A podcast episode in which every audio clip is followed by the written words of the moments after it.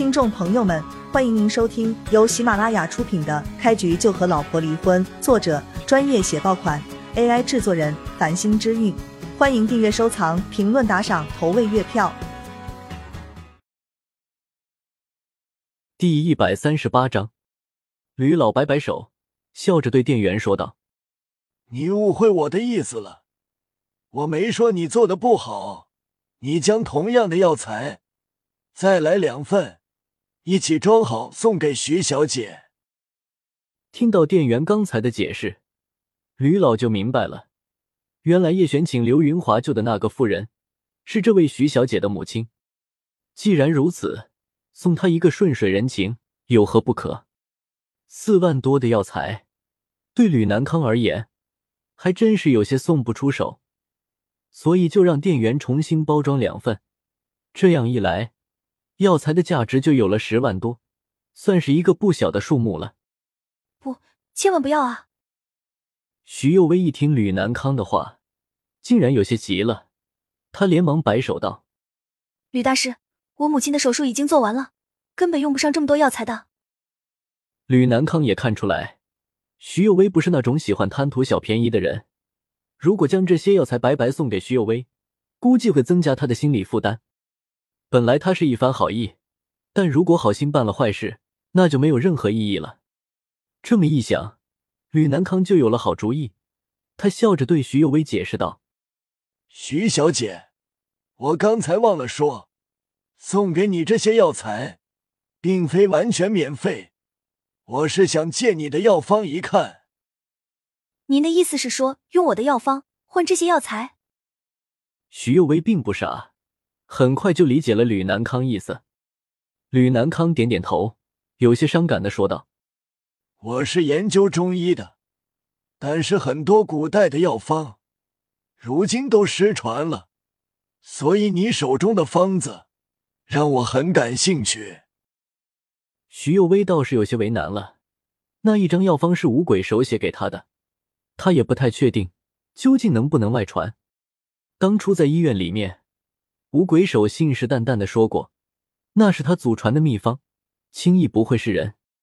吕大师，我不好决定这件事，可否让我打个电话，问问给我开出药方的神医？没有他的允许，我不好将药方外传。徐幼薇的态度十分诚恳，吕南康笑着点头，他对徐幼薇更有好感了。一旁的叶璇也是如此，他也在徐幼薇身上发现了更多闪光点。这是一个很有原则的女孩子。很快，徐幼薇就拨通了金兰的电话，让这位闺蜜帮着询问一下吴神医，看看他的方子能否外传。金兰那边倒是说没有关系，无论将药方给任何人看都是可以的。如此一来，事情就完美解决了。只是当吕南康看过药方之后，眉头却皱了起来。他对中药的研究很有造诣。但他完全看不出来这一张药方有什么神奇的地方。吕大师，这方子有什么问题吗？徐幼薇看到吕南康的神色有些不对，也变得紧张了起来。吕南康摇头道：“惭愧啊，我研究了这么多年的中药，竟然无法参透这一张方子，真是有些惭愧。敢问徐小姐，这是哪一位神医开出来的？”五鬼手，无神医。徐幼薇说道。吕南康在脑海中搜索了一番，并没有无鬼手这个人。南州乃至大夏国境内，但凡对中药有所研究的大人物，吕南康都很熟悉。但是无鬼手这个名字，他却陌生的很。徐小姐，这位无鬼手。吕南康还想问点什么，却听到了叶璇的咳嗽声。并且看到叶璇对着自己摇头，吕南康内心一凛，还以为自己触碰了什么禁忌，连忙打了个哈哈。既然是无神医的方子，那肯定没有问题了。这样的方子看一眼，何止十万？徐小姐，这些药材就送你了。吕南康接过店员重新装好的药材，全都递给徐有为。看到吕大师似乎对五鬼手颇为敬重，徐有为更加放心了，心想那位吴神医果真医术非凡啊。叶璇倒是有些哭笑不得，他没有想到吕南康竟然误解了自己意思，不过这也没有什么影响。药材都买完了，你还有其他要做的事情吗？叶璇询问徐有为。徐有为想了想，点头道：“还有，我要去一趟菜市场买菜，然后回家做饭。不如叶先生跟徐小姐赏个脸，让我做东如何？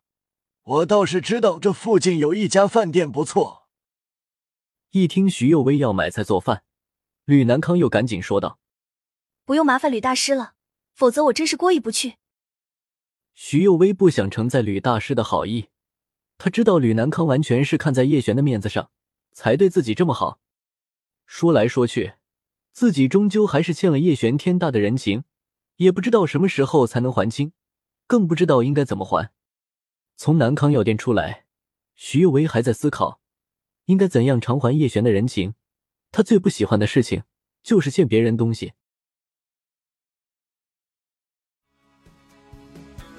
听众朋友们。本集已播讲完毕，欢迎您订阅、收藏、评论、打赏、投喂月票，下集更加精彩。